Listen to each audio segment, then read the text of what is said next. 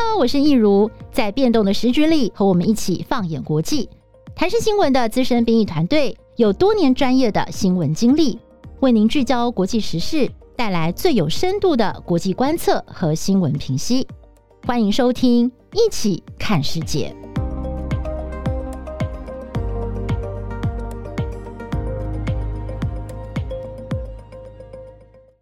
Hello，大家好，欢迎收听《一起看世界》Podcast，我是易如。在呃最近哦，我觉得有一件事情其实让大家都非常的痛心，也很震惊，就是美国德州的校园呢发生了枪击案。这件事情可以说呢是震惊了全世界。那么包括很多的台湾观众看到这个新闻呢，其实也是非常的难过，因为呢在这场这个枪击案当中呢，有二十一个人不幸丧命，其中有十九个是小学生，他们年纪真的是非常的小，是在七到十岁。罗布小学枪击案呢，已经成为了德州历史上死者最多的校园枪击案，也不禁呢让很多的美国人想到了过去的伤痛，包括了在二零零七年的维吉尼亚理工学院枪击案，当时造成了三十三个人死亡，还有在二零一二年康乃狄克州的桑迪胡克小学，那么在这个事件当中也造成了二十六个人死亡。那么这次的罗布小学枪击案可以说是美国历史上第三惨重的校园枪击事件。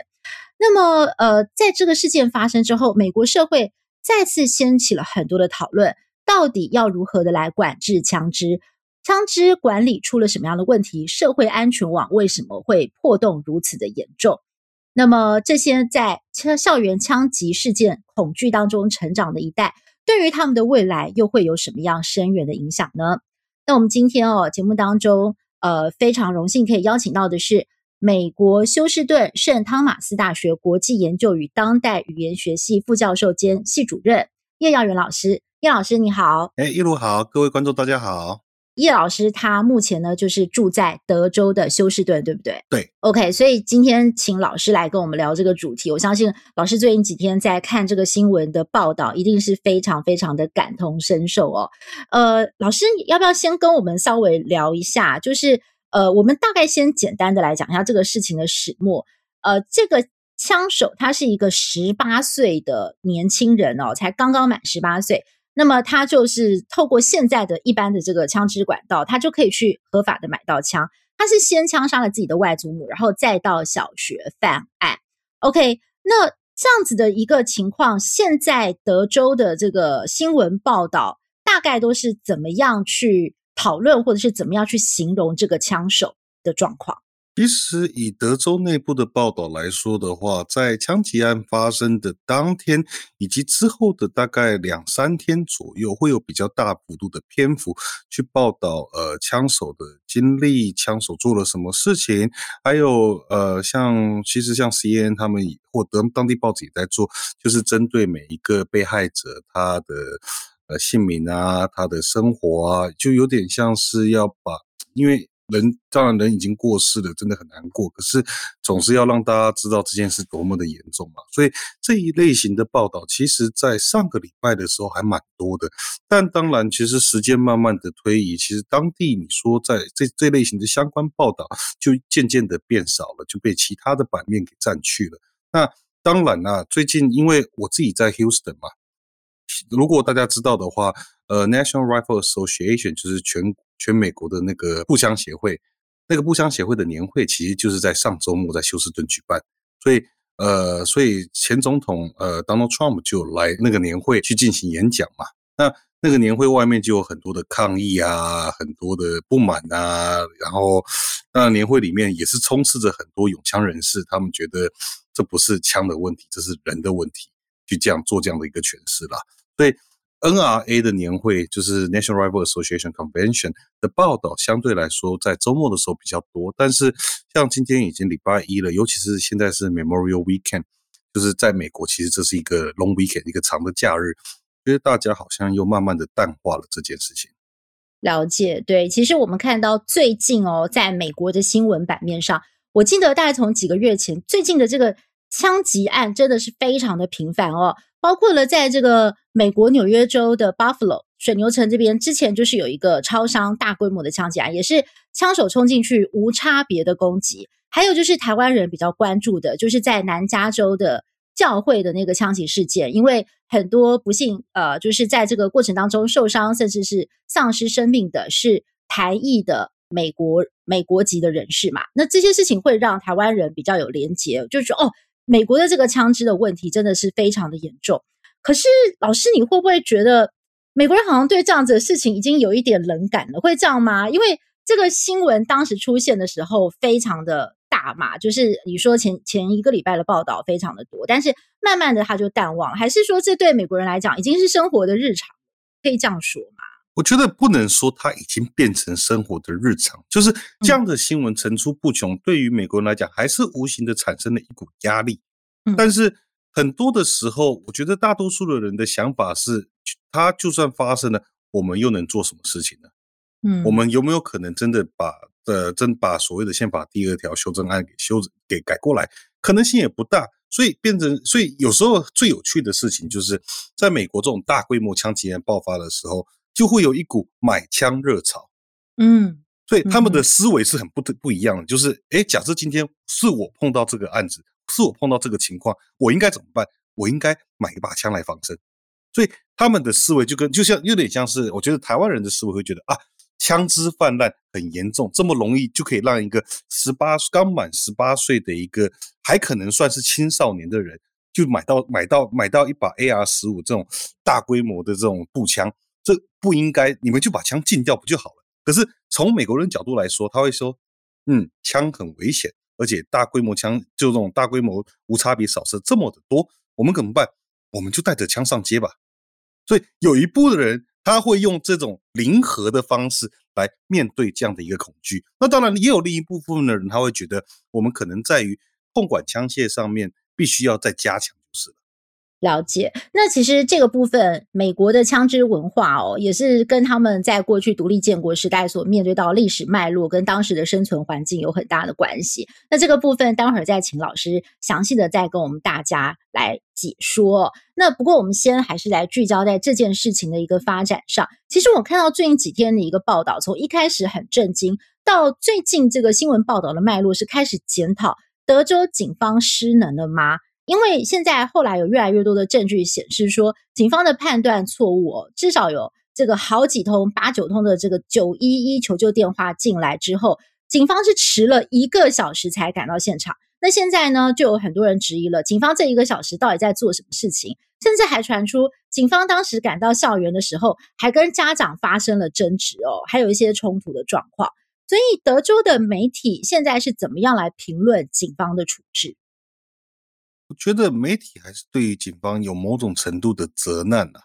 嗯，这样的责难一定会存在。但是，呃，很多的时候我们要去了解到，每一个枪击案发生的所在地都不一样。那美国其实跟台湾有点不一样。例如说，你今天在台北市发生的枪击案，在台中市发生的枪击案，甚至是在我们讲比较乡下一点，可能在云林发生的枪击案。警方的反应的方式跟反应的速度，可能都不会有这么天差地别。但是在美国，其实警察系统哦，它不像是的台湾一样是什么内政内政部警察署的管来管理，它其实是每一个自己的 county，它会自己去聘这个警察。那这个警察的预算就跟这个郡它有多少钱有关系，所以像我住在 Houston 这个大区域，那 Houston 当然有很多个 county，然后最大的 county 是 Harris County，Harris County 的警察局就会有蛮多的资源，但是其实它的资源面对呃休斯顿这么多的人口还不见得是足够的，但是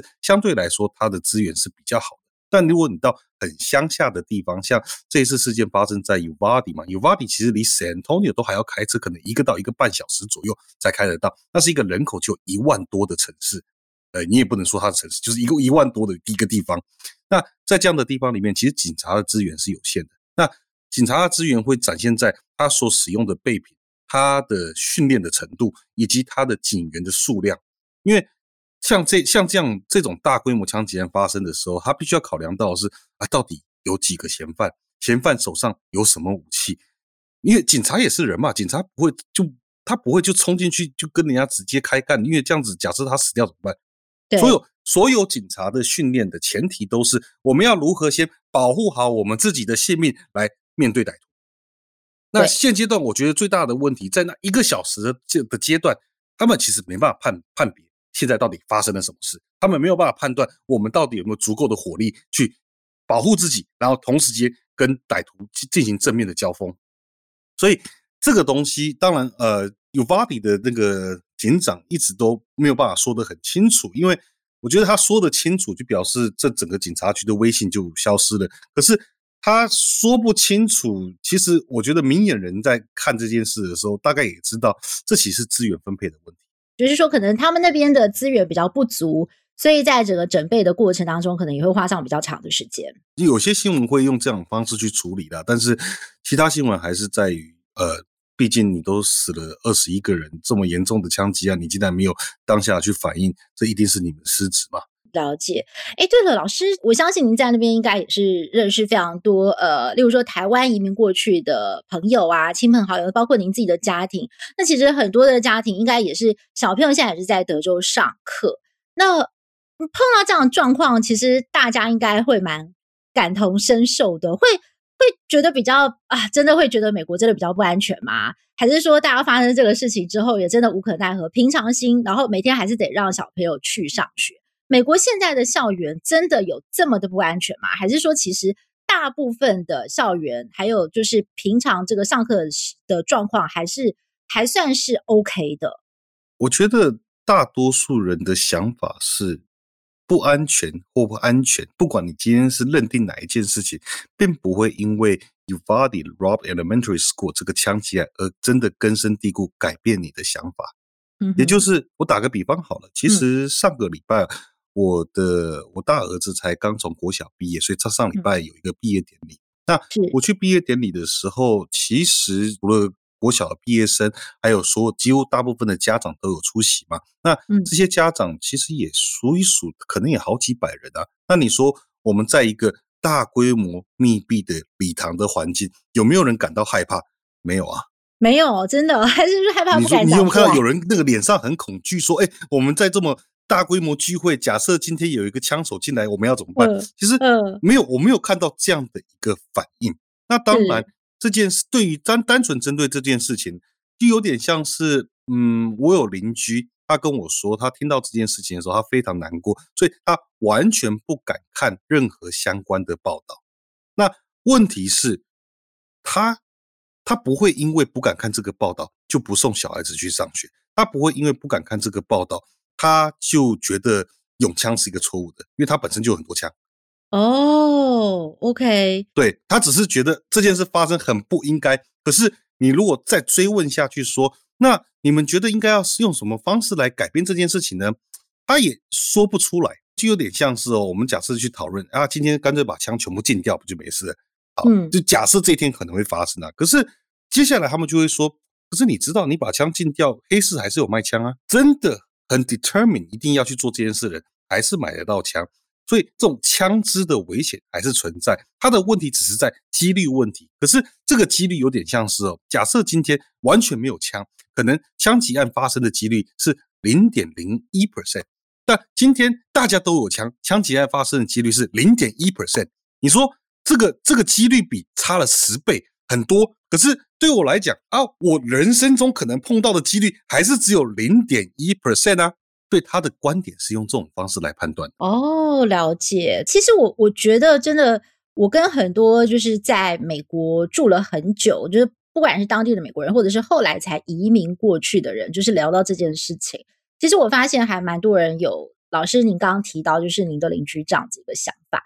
但是就是我这边也可以跟老师分享一下，我发现。亚裔社群，尤其是台湾过去的第二代，哦，是比较保守一点的。因为像我们有亲戚，就是之前也是在跟我们聊要不要去买枪，嗯、他们就说，在这个 COVID 爆发之后啊，他们是住在加州，他们说加州的治安变得很差，就差到说，就是他自己都想要去买枪了，因为他他的 family 有两个女儿，他就觉得说我一定要去保护他们，我要买枪。可是就是他的爸爸妈妈当听到了这个对话，马上就反对，就说。你不觉得你去买一把枪更危险吗？因为当对方看到你手上有枪的时候，他可能就会更害怕，然后就更想要攻击你。可是你就可以很明显的看出，这个就是第一代呃比较老一辈，就是从台湾过去的长辈，跟第二代真的是在美国出生长大的的人，他们的看法就有一些很大的不同。不晓得老师你有没有观察到这样的现象？有啊，因为对于老一辈来说，枪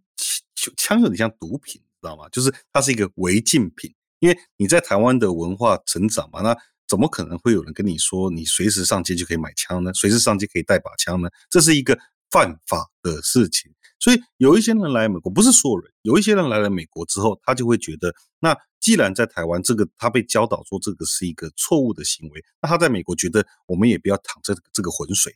好，但是如果你是从美国长大，例如说，呃，你的从小长大的成长的环环的伙伴，就是朋友，大多数都是美国土生土长的美国人，那。他们家庭教育出来的结果是不一样，他可以他跟你讨论枪支的方式是用不一样的方式在跟你讨论的，嗯，嗯，所以你你会随着不同的环境成长，会慢慢的学习到，哦，这个是这这个是美国社会的常态。但是对于我们来说，或对于第一代的移民来说，即便他知道这是美国社会的常态，但是他过去的观念告诉他说，枪是不对的，枪是危险的。可是在这里成长的小孩。他会学习到的是，枪是拿来保护自己的，枪本身并没有错误，因为大多数人的观念是从他成长的时候就建立起来的嘛。所以你有看到那种第一代，或者我们有时候说第一点五代，就是可能国小啊、国中来美国的，他们的观念就会跟所谓的第二代在美国土生土长的会比较接近，因为他等于是在青少年的时期去接受到这样的一个讯息。对，其实我觉得美国的这个枪支文化真的是非常独特，因为我自己也观察到，在这个德州小学的枪击事件爆发之后，欧洲媒体的报道视角也是非常的不一样，跟美国当地不一样。因为欧，我觉得欧洲因为他们也没有这样子的一个有枪文化，所以他们也会觉得说。对他们来讲，他们会觉得美国是有点放任枪支泛滥哦，就是没有非常严格的去管制这件事情。包括在我之前看到有些剧啦、戏剧，也会去用，例如说法国人的角度去嘲笑美国。像我记得有一次我看到一个戏剧，是演一个法国的妈妈，她她。跑到美国去结婚，然后他的小孩在念高中，然后他有一天呢，就是误收了一个讯息，就是其实那个只是一个学校防范枪击事件的演习，他不晓得，然后他就跑去学校，就是看到一堆小朋友倒在地上，然后有救护车，又有警察，把他吓死了，就是有点恐慌发作，然后结果老师就赶快跑过来说：“哎，这个妈妈你不要紧张，我们这只是一个演习。”但是他就觉得说这是太不可理喻了，怎么会？怎么会连这种枪击事件哦，都要在美国的校园要教小朋友怎么样去防范，要怎么样躲？他就觉得说这个很荒谬，就是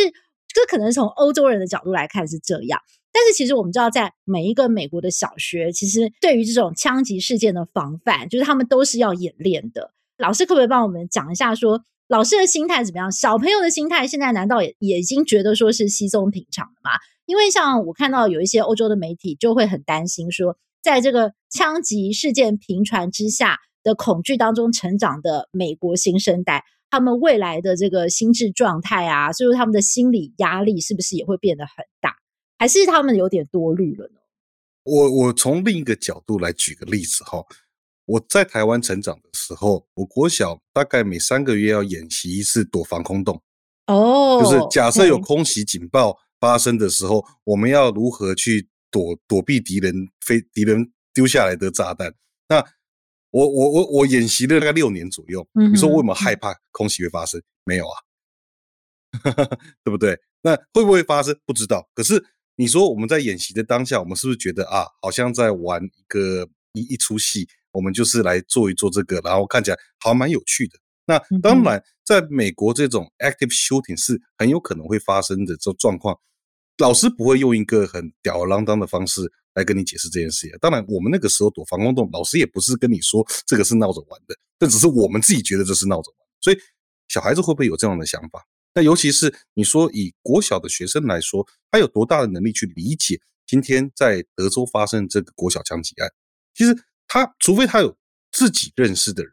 就例如说这个呃这个 family 是我们的朋友或是我们的亲人，然后他过世了，他。一定会受到心理心理上面的一个压压力，但是假设今天他不是我认识的人，那我们单纯就是一个同情心，碰到这个状况有一个同情心、怜悯心在那边担忧。但严格来说，就是去做这样的一个 active shooting 的演习，会不会导致学生觉得压力很大？我个人是觉得，依依照我自己的观察，跟我对于我周遭就是认识的这些国小生，呃，打简单来说，就是我孩子的朋友了。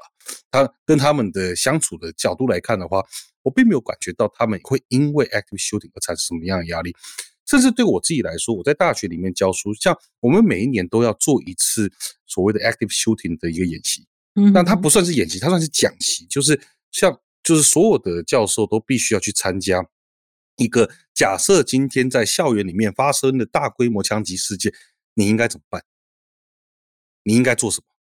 然后如果你看到可疑的人士，你应该要跟谁申报？就是我们把一系列的程序都跟教授说清楚，然后去解释说，今天你要躲在房间，例如说你要 barricade，你要封住你的房子房门，你应该用什么方式去封住？然后你应该躲在这个房子的哪一个角落，他都会跟你讲，有点就是真的很像我们那个时候的防空演习啦。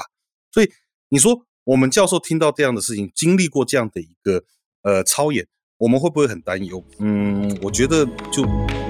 这个东西你要担忧也担忧不完。对啊，而且我在美国生活久了，有时候你会去思考，就是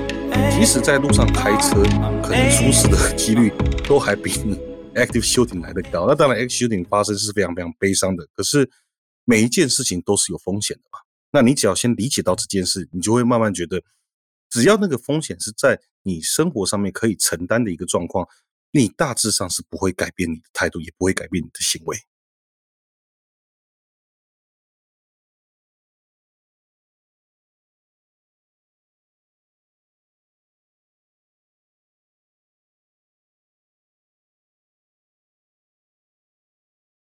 那其实我觉得，呃，老师，你从刚刚跟我们解说到现在，我我自己有一个很深刻的感觉，就是说，就美国当地的文化跟他们的这个风土民情来讲，他们会觉得枪支的存在就是一件还蛮自然的事情，虽然它带来了很多的这个问题，那么其实也让他们觉得很痛心，尤其是发生了这样的悲剧，但他们似乎会觉得说。枪支不会因为发生这件事情，然后我就想要把它完全禁掉。我前几天在《世界日报》上看到了一个调查，就是一个民最新，就是美国最新的民调。其实以我是台湾人的观点来看，我会非常的惊讶，因为我会觉得说，发生了这么严重的国小校园枪击事件，而且丧命的都是非常可爱，就是七到十岁，这个真的是。哎，怎么讲？就是这个世界的纷争与他们无关的年纪，他也没有去招谁惹谁，就完全这就是很无辜的受害者。那会觉得说，那美国应该会有一个很强烈的一个呃声浪，说啊，那我们就来就是做最严格的一个枪支管制等等。但是我却发现说，呃，这个民调显示，美国对于民众哦，普遍的民众，不管是哪个党，对于说。完全把枪禁掉这件事情，其实不会有太多人去支持。大家比较去讨论的，反而是说，哎，那我们在这个买枪的这个身份上面的审核啊，哦，或者是说这个管理上面，我们稍微去把它加强一下就好了。好像大家不会想要去动到，就是美国宪法增修条文第二条的规定。这个就是它过去有一段脉络，所以想请老师来帮我们解说一下美国独立建国的历史脉络。跟美国的枪支文化到底有什么样的关系？而美国宪法增修条文的第二条规定说，纪律良好的民兵对于一个自由国家的安全实属必要，所以人民持有和携带武器的权利不容侵犯。为什么这件事情在美国来讲，大家都是尊重宪法这样子的一个精神？宪法第二增修案，它要保障的是民众今天如果碰到政府。或者是，当然，这个政府不见得是讲说所谓的联邦政府，有可能是你当地的警察，有可能是你当地的州政府，或者是你当地的郡政府。当你碰到这些政府采取一些不合理的手段来压迫你的时候，人民要有权利自己可以用枪来保护自己，免于他们的权益受损。那这当然不是在二十一世纪的当下，你会觉得哦。怎么会有一个政府会去规范一些事情来损害你的权益呢？但是这个在十九世纪或者是所谓的西部大拓荒的时代，例如说德州，大概是在一八一一八五零年左右那段时间，会有很有很多的美国人慢慢的移入。那在这段时间里面，你说你碰到你到了一个新的拓荒的一个城市，就有点像西部电影看到那种状况，然后就可能就是一条街啊，那地上都是泥泞啊，然后那里面有个人叫警长啊，那个 Marshall 到底是是不是真的是假的，你都不知道。这个小地方它的税收税收的政策或它的一个执法的方式都没有人说得准的时候，因为美国是联邦制嘛，所以事实上每一个地方都有很大的一个行政裁量权。那在这种状况之下，其实被政府欺负的不在少数啊。对，那这个时候永枪是不是会不会变成一个很重要的事情？同时间再加上，如果我们去考量到美国整个一个地理的环境，在当然你说我住在 Houston，我周遭这样左左边看过去，右边看过去，到处都是人，这是很合理的事情。可是我今天如果是住在呃，不要讲 Uvalde，我今天如果是住在从 San Antonio 到 Uvalde 是一个半小时车程的某一个牧场。你有可能十 acre 的地都是你的，你走出去按民芒下面龙博，然后你要开车到一家便利商店，可能是半个小时的事情。那在这种状况之下，假设当然假设很不幸歹徒盯上了，半夜摸黑要偷你家，你要怎么保护自己？打电话叫警察，警察开过来也是半小时。嗯哼，对，所以在这样的一个条件里面，你要去考量到美国有很多在中西部的区域。它真的不是一个，呃，你打九一一就会有人来救你的地方，跟台湾不一样。台湾你打一一零，你打一一九，呃，我想，当然了，如果你住在深山的话，事情可能会有点不大一样。但是那个是真的是极少数，一般的状况之下，你可能十分钟之内都会得到反应。可是在美国，这个十分钟是等不到的，所以这个时候。你去思考到美国的这个历史的发展，然后去考量到美国的地理环境，尤其是在中西部这个区块，拥枪其实是或拥有枪这件事情，其实是某种程度真的是为了保护自己安全的一个必备品。对，我，我我大概能够理解一下，因为在美国独立建国，就是大概一七七六年、一七一七八零年那个时候，其实是呃，大家真的就是要靠自己啦，因为那时候也还蛮乱的。有时候就是你莫名其妙就被攻击啊，或者还有很多零星的这个冲突冲突事件，真的就是要自己有自我防御的能力。然后我们包括在很多的这个西部电影当中也看到，就像老师讲的，好像警长有时候压迫大家或什么的，那你要站出来要挺身来保卫你的家庭或捍卫你的家庭，那就就是他们有这种美国有这种很 tough 的文化，就是诶他面对压迫的时候，他不会乖乖的屈服，就是站起来跟你 fight。那你要 fight 的话，你就要武器嘛。所以，呃，就老师你刚刚这样讲，OK，那我们其实不难理解说他们会有这样子的一个思考脉络。那其实一直到现在，美国有很多的地方地广人稀哦，就是有时候真的也是那个人口的密度跟台湾我们生活的状况也是不能够相比的。所以，的确，他们可能在很多时候会觉得自己有枪反而会比较有安全感，对不对？就是再加上另一个想法啦，就是。美国其实是一个是联邦制度嘛，那我想，因为对于台湾人来讲，呃，除非你今天是政治学专长的，要不然你可能对联邦制度真的没有那么熟悉。因为像台湾、像是日本、像是南韩，我们都是所谓的一个单一单一国家。单一国家不是我们就一个国家，而是说我们的权力是往中央集中的，就有点像是这次防疫的状况。防疫之后，我们是不是创造了防疫指挥中心？那防疫指挥中心就是全台湾。最大条的所有跟防疫相关的东西，他都是权威。他说了，地方政府不能反，嗯，甚至连中央政府都是他说了算。好，美国有个问题，事实上，这个这个这个这蛮有趣的。我在二零二零年疫情爆发之前，就是我们还是美国进入锁城之前，我有参加过一个呃法律学院办的研讨会，然后他们希望我用政治学的角度来讨论，呃，假设今天这个呃 COVID-19 变成一个 pandemic，因为那个时候还不是 pandemic。变成 pandemic 的话，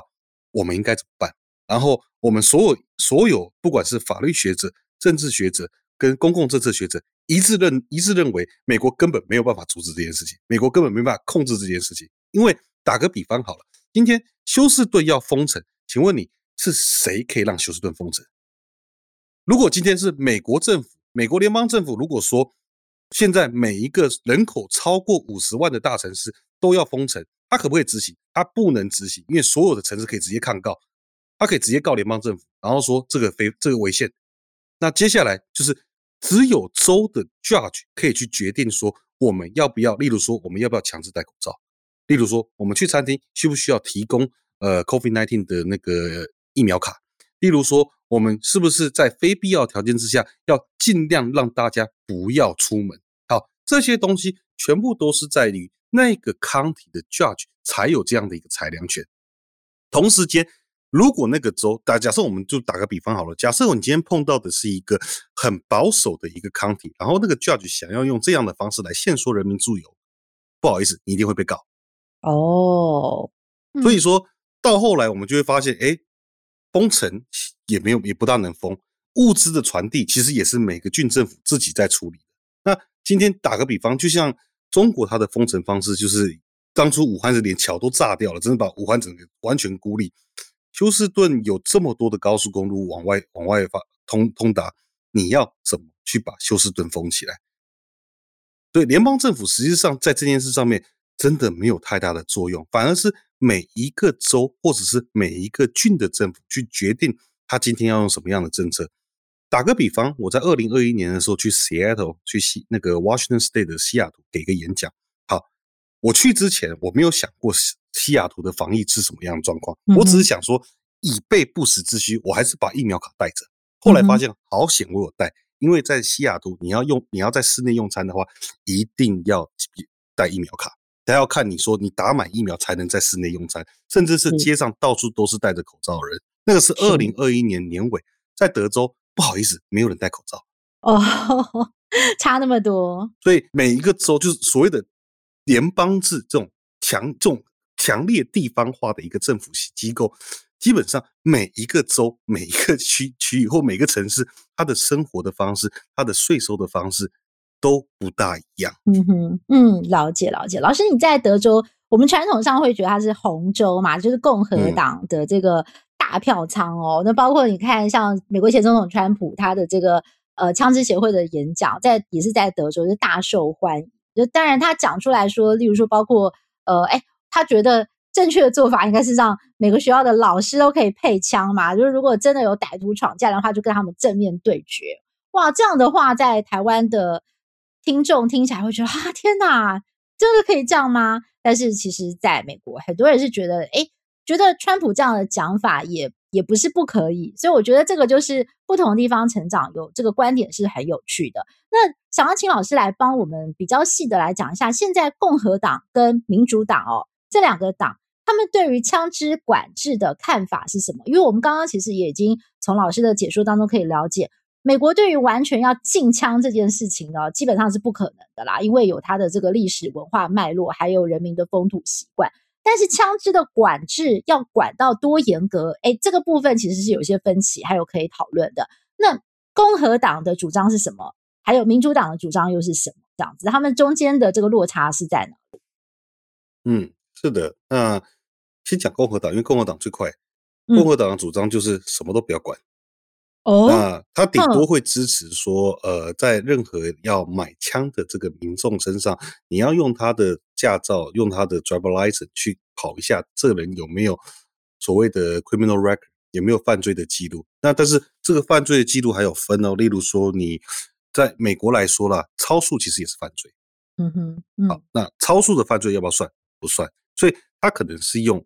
felony，就是比较严重的罪。来去判断说这个人可不可以有枪？那大多数的人都不会有这样的犯罪记录啦。所以在红州或者是共和党执政的州，一般你会面对的状况就是，呃，打个比方好了，假设今天我要买枪，我就是带好我的驾照，然后到呃运动用品店，是运动用品店，然后用品店就可以买了。美国最大的运动用品店叫 Academy，那 Academy 里面卖最好的东西就是枪。哦，天哪，很难想象。你就走进去。然后，然后先排队，因为通常很长很长一个 line 要要等着跟那个 sales 跟那个呃贩卖员就是讨论。嗯、那你就在那边等，然后等到你了，然后你说你要买哪把枪，你拿，然后他跑一下你的 driver license，确定你很简单，没有那种很严重的犯罪记录，你当天就只是带着那把枪回家了，就这么简单的。哎、哦，什么枪都可以买吗？就这么迅速？哎，基本上都可以，都可以，基本上都可以。哦、好，所以。在红州的规范就是哦，我们没有，我们没有反对这个 background check 这个背景调查，但是我们认为就是有严重犯罪记录人当然不可以了。可是你知道犯罪记录有很多种吗？那超个数怎么可以说因为超速的行为就不让他买枪呢？就可以剥夺他这个宪法赋予的权利的？好，那反过来说，在民主党的州或民主党现在的一个看法是，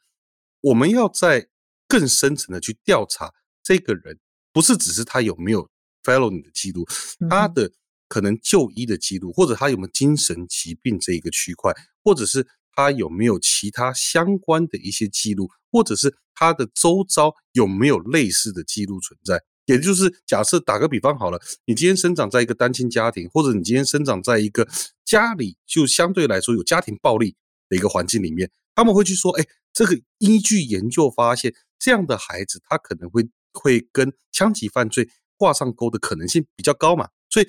我们不是说不卖他枪，我们会花更多的时间去介入，去了解说为什么你要买这把枪。好，那当然你说这些事情全部拿出来，诶，或许今天如果你把家庭背景的这个条件拉上来的话，今天我们看在 Uvalde 看到的这个十八岁的孩子，他可能就买不到这把枪。可能所以你说加深这个背这个 background check 有没有效果？某种程度是有的，可是。共和党的反驳点就是，那你还是在剥夺人家的宪法宪法所赋予的权利啊！你为什么可以剥夺这件事情？你为什么可以歧视某些人是不可以买枪的？因为这都是几率问题嘛。假设打个比方好了，你家庭有所谓的家庭暴力 （domestic violence），那你说这个东西跟呃这这个家庭成长的小孩可能会参与枪击犯罪有一定程度的关联性，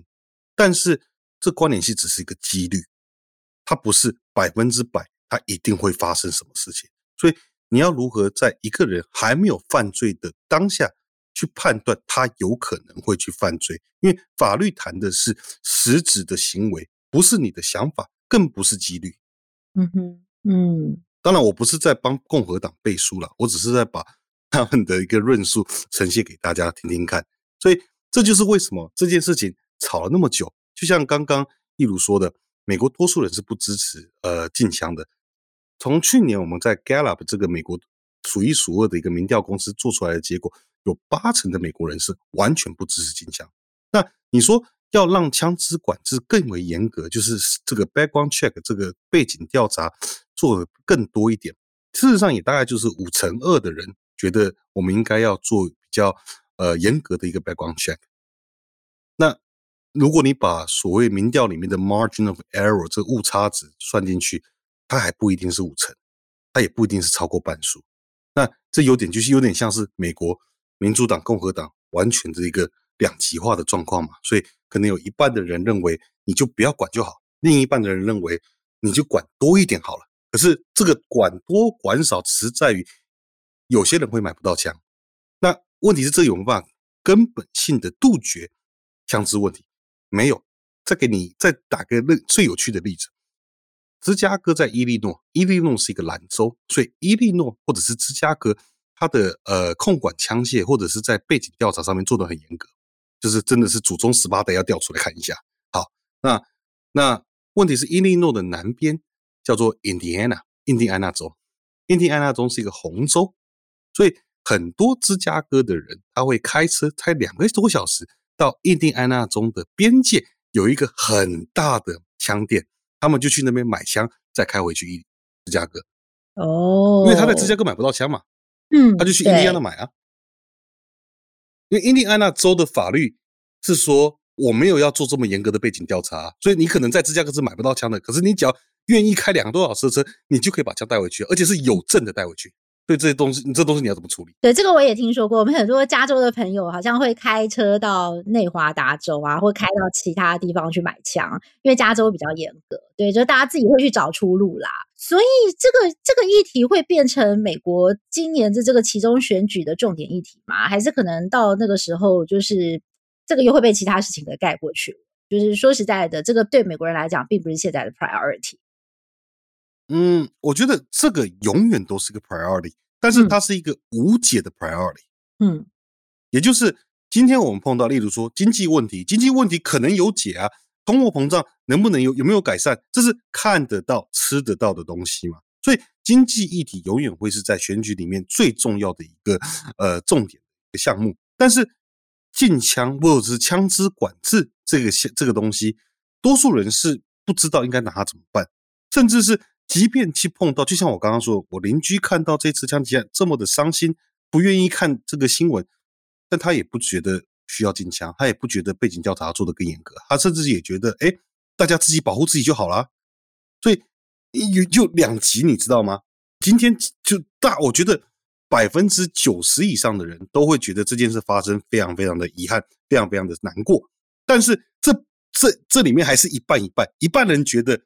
对，所以我们应该要更严格的控管枪支。最有趣的是，另一半的人觉得不对，我们要更开放的、更开放拥有枪支，这样我们才能保护自己。那简单来讲，这就是无解的问题嘛。所以就变成说，美国的联邦制提供一个一个很有趣的环境。你今天如果你是支持拥枪的，你生活在民主党的州，你觉得民主党限制你去买枪，你过得不开心，你就搬家嘛。美国没有限制你不能搬家，所以。很有趣啊！你看像，呃，像德州，德州其实是全美国第一大移入的州，就是人口移入的州。因为德州地大，所以又不用呃不用 income tax，它它没有那种州州等级的那个收入税。那房子又房子又比较便宜，那所以其实近年来很多人一直移入德州啊，但是。德州就是它是一个很保守的州啊，所以你要先能确定你能适应这样的环境啊。那当然，我的讲法是说，其实我之前有跟媒体稍微讨论过这个问题，他们会觉得，哎，好多加州人跑来德州，他们不会不适应吗？加州这么 liberal，德州这么 conservative，对。但我的我的讲法是反过来说，嗯，你如果是 li 很 liberal 的人，你怎么会想来德州呢？你一定是可以接受德州的 conservative 的人才会来德州嘛？哦，所以也是自己的选择，可以这样讲。也是 self selection，也是 self selection。所以你说这个议题会不会变成选举上面一个嗯，大家吵来吵去吵不完的事情？我觉得不大会，我觉得不大会。但但是会有会有一些人会拿这个议题做炒作了。可是至少在联邦的 level 里面，我的想法是应该不会有任何实质上的。每一个州在州层级的选举里面，可能会去提供不一样的法案、不一样的声音，尤其是在德州，因为这个枪击发生，所以德州内部一定有很多讨论。但是这并不会大方向的去改变枪支问题，没有办法在呃很大一个程度没有办法拉到所谓的联邦的层级去做一个核心的。嗯哼，OK，好，那最后我们请老师帮我们就这个议题啊，来跟台湾的听众朋友来做一个结论哦。就是呃，其实刚刚我们在整个讨论过程当中有提到说，其实很多的美国人会觉得说，呃，真正出问题的可能是人心，而不是枪支。那美国美国社会现在有越来越多的破网了，所以你要去防止这个犯罪率，不要再让它升高，应该是要把它压低。那要补的是不是应该是美国社会现在很多的有一个问题，包括贫富差距啊，包括呃心理的状态啊，或者是说霸凌等等的问题。那呃，反而不是在这个枪支的部分，就是这个是不是美国社会现在有很大一部分的人，他们的一个想法是这样？还有就是说，最后老师你怎么去看这个美国的枪支问题？你对未来是感到乐观还是悲观呢？嗯，先讲最后一个问题，你说我到底是乐观还是悲观？其实我是没有关，没有关的意思是这件事情不大会改变。呃，更多的大规模枪击案可能还是会发生。那我们能做什么？我们好像没有太多的事情可以做，所以这个都应该是让我自己很悲观吗？可是我又不觉得这个真的要一定要很悲观的去面对它。那你说会变得很乐观，也不会啊。更多的枪击案可能会发生，怎么会乐观呢？这个东西就很难去处理嘛。所以我的感觉比较像是，嗯，这件事情就是一个。无解的难题。那美国人不大可能会在短时间内去放弃拥枪权的这件事情。那美国也没有资源可以去让民众取代拥枪的这一个事实。好，那讲到没有资源，就可以回答第一个问题。第一个问题是，美国其实很大部，现在我们当然是这几年看到很多的这个枪击案的发生。那它跟照按照研究来说了，他们跟所谓的贫富差距的扩大、教育水平的悬殊。或者是社群网络的媒体的兴起，以及在于，呃，就是政府到底有没有资源去对于像是心理上的一些疾病，或者是精神状态，甚至是家庭状态状家庭的一个状况，进行所谓的一个 intervention，进行一个治疗或者是介入。对，那这说到底还是钱的问题嘛？政府有没有钱去执行这样的一个 program？那答案很简单，没有钱，没有这么多的钱会把它放在上面。这这有点像是成本效益分析，或者是风险评估啦。也就是今天假设我花我多花了十亿美金在这个这些 program 上面，那这个十亿美金可以去阻止多少的大规模枪击事件？这样讲起来听起来很奇怪，可是这是美国 lawmaker 在做预算案的时候最常考虑的方式，也是我要扩张这样的这样的一些呃社会介入的一个。一个计划，那我这样的计划可能要花这么多钱，可是它到底实质上可以为整个政府，可以为整个社会带来或减少多少的枪击案？如果做出来的结果显示其实没有太多，那他就会觉得，那我为什么要花这个钱？对，所以你说美国是没有资源，它不是没有资源，但是它资源，它的它的那个联邦的呃，不管是联邦或者是州政府，愿不愿意把预算？放在这上面，那前提就是从风险的角度来说，它到底合不合成本嘛？听起来很糟糕，听起来很奇怪。可是美国其实是一个非常非常讲究实证的一个国家，也就是任何事情你必须要去看到，我投了这么多钱，我得到的成果是什么？那如我所有的预测模型都必须要告诉我说，这样的投资是不是合理的？如果这样投资是不合理的，那他没有办法说服其他人去做这件事情。因为他如果没办法说服其他人去做这件事情，同时间他大概也没办法说服他的选民，为什么我要把我的资源放在这上面？对，所以这个就变成是，我觉得这个讨论现在有这样的讨论是好事。那也希望说，因为最近的一个事件，因为这次的国小的枪击案，可以让政府更多去重视，就是这一种所谓不管是家庭或者是贫富差距，或者是社会的一个介入的一个方式，但是。政府到底愿不愿意在最后去做了，就把钱从其他的 program、其他的一些 expenditure 移到这个区块来，这真的就很难说了。我觉得讨论是好，但是政府会不会有相对应的作为，我没有办法答的给任何保证。嗯哼，这就有点像是呃，我们一开始今天一开始讨论的东西，说，哎，一开始那个新闻闹得很大，过了几天，新闻慢慢的就没有了。那像呃，二零一二年在这次枪击案之前最大的一个国小枪击案，Sandy Hook Elementary School，好，那个案子到现在还有多少人记得？这个是一个多数的民众他都不会记得那么长远的事情，当下一定很痛苦，当下一定很伤心。可是时间过了呢？哇，时间过了就没有解决的方法了，或者是拖过那个时间。我们就暂时不用去解决它了，这是一个政治现实，不是一个理想的状况。但是所有的政府都在做一样事情嘛，很无奈，真的很无奈。哇，今天真的很谢谢老师。我觉得我今天跟老师的这个对谈当中，我自己也学到很多，包括呃，因为老师您是住在德州，德州是传统上的红州哦，红州大家在想什么？我觉得可能我们在台湾很难去理解。那包括老师你提到的政治现实。就是政治人物在分配预算的时候，他要看到效果。还有就是美国的永枪文化，其实是它有过去的历史脉络背景，一直到现在，包括你住的地方，包括呃警察能不能及时的赶到支援，其实对大家来讲都是心里的一个安全感。哇，这些可能都是住在台湾的我们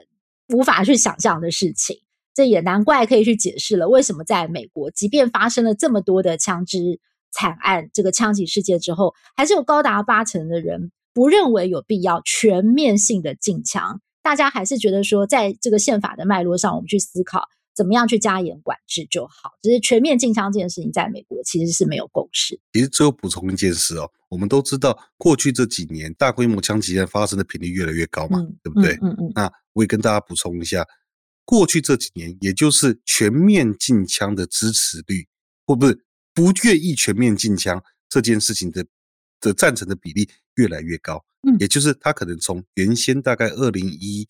一零年一几年的时候，从大概六十几个 percent 爬到八十几个 percent，所以美国的反应很有趣嘛，越多人出事，大家越不愿意进枪。哦，我要自保啊！我要我要保护自己，我要保护住。我不要说真的碰到问题的时候，我只能够束手就擒，我也要起来 fight。对哦，原来这我觉得这也是一个大众心理的一个反应哦。好的，今天真的是非常谢谢老师帮我们这么详细的从历史脉络、从政治现实，还有包括美国现在社会的真实状态，来跟我们解释为什么禁枪这件事情在美国是没有共识的。那也让我们的观众可以在台湾更加的了解，就是美国人的视角。那也非常的欢迎我们的听众朋友对我们这集的 podcast 如果有什么样的 feedback，也可以到我们的。IG 还有我们的粉专来留言。那么今天再次谢谢叶老师。那么也别忘了每个星期天的晚上十点钟，我们的一起看世界在台视新闻台准时的跟大家见面。再次谢谢叶老师，也谢谢大家的收听。我们下次再会喽，谢谢。好，谢谢一如，谢谢大家，拜拜，拜拜。